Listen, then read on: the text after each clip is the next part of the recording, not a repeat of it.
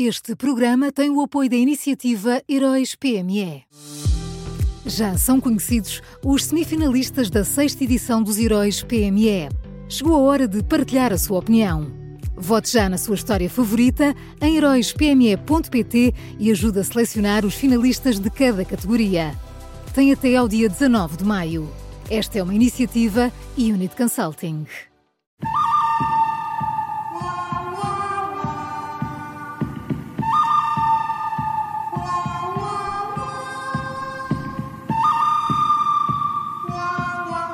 Começa agora a nova edição do Bom, o Mau e o Vilão da Rádio Observador, sempre com o Miguel Pinheiro, que hoje está connosco em estúdio e por isso, para além de nos ouvir, também nos pode ver em direto no YouTube, Facebook e site do Observador.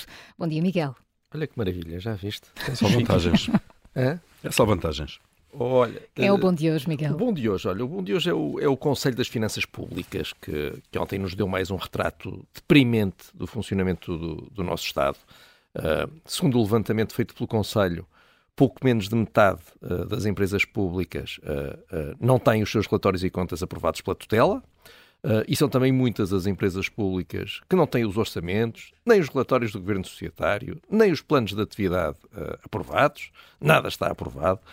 O Estado é, é mau a ter empresas, é mau a gerir empresas, é mau a controlar empresas. Uh, mesmo assim, este governo pôs-se a nacionalizar empresas, como fez com a TAP e com a EFASEC, e dedicou-se a minar a gestão privada, como aconteceu com o fim de várias PPP na saúde e com os resultados que se conhecem quando os hospitais voltaram à gestão pública. E, portanto, a conclusão desta triste história é que António Costa devia ler com mais atenção os relatórios do Conselho das Finanças Públicas. E há um dado que, que, me surpreendeu, são 148 ainda as empresas públicas. Ainda? Já vamos em, já não sei muito bem para em que sentido é que nós estamos a ir. Podíamos ter mais, não é, Paulo? Mas deixa estar, que agora, além das empresas públicas, vais ter muitas casas para administrar, não te preocupes. O património público vai aumentar, claro. Ai, graças a Deus. E quem é o mau? Olha, o mau é o bispo de Beja. Uh, Dom João Marcos foi o, foi o único bispo português que não foi entrevistado pela Comissão Independente que investigou os abusos sexuais de menores uh, na Igreja Católica em Portugal. Uh, e ontem explicou ao, ao observador porquê. Então, porquê que, porquê, que, porquê que terá sido? aparentemente, segundo as suas palavras, o Bispo de Beja não respondeu por esquecimento. Foi, por esquecimento, foi, não sei, uh, tinha ali outras coisas para fazer e. Passou-lhe? Varreu-se-lhe. o, bispo, o Bispo de Beja assegura que colaborou no acesso aos arquivos da Diocese e que foi muito, muito prestável, mas a entrevista, que foi feita a outros 19 bispos, com ele não aconteceu. Uh, e acho que este é, é, um daqueles casos em que não. Acho que não vale a pena fazer mais comentários. Podemos ir, podemos ir em frente. Podemos ir ao vilão. O Paulo diz que sim, com a cabeça. Claro, é que não vale mesmo qualquer comentário que se põe é? em cima disto, vamos nós presos, seguramente. E, e ele... Não queremos ele, isso, Não queremos isso. Diz qualquer coisa, Paulo. Não, não, não queremos que vás preso. É, estou a brincar. Não quero nada. Não quero nada que vás preso. Então vamos ao vilão. Olha, o vilão é, é António Costa. Uh, uh, uh, até porque se fosse entregar-se cá não havia ninguém para te receber, não é?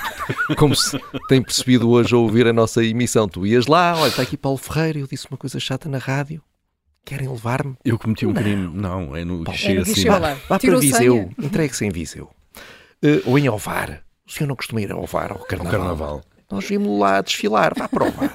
Bem, o, o, vilão é António Costa. Uh, ontem o Primeiro-Ministro tentou, tentou convencer o país que a grande solução para os problemas da habitação é uh, o Estado, o tal Estado que nem consegue aprovar os relatórios e contas das empresas públicas. Pelos vistos, agora é esse mesmo Estado que também não consegue manter as urgências uh, da obstetrícia abertas todos os dias, também não consegue fazer isso, enfim, não consegue fazer muitas coisas, mas agora é que é.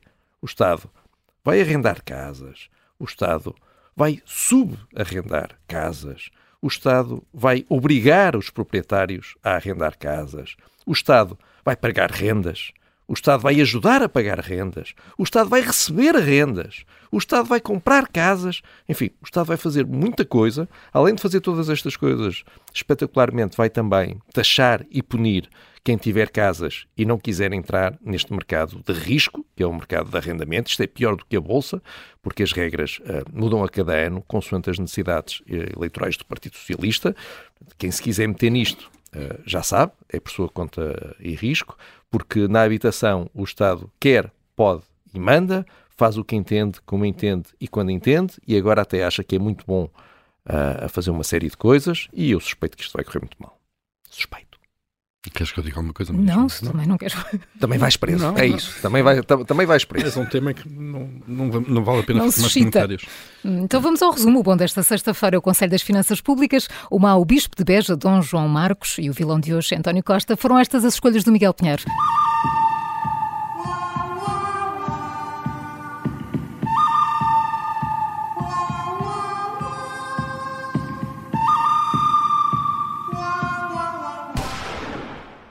Este programa tem o apoio da iniciativa Heróis PME.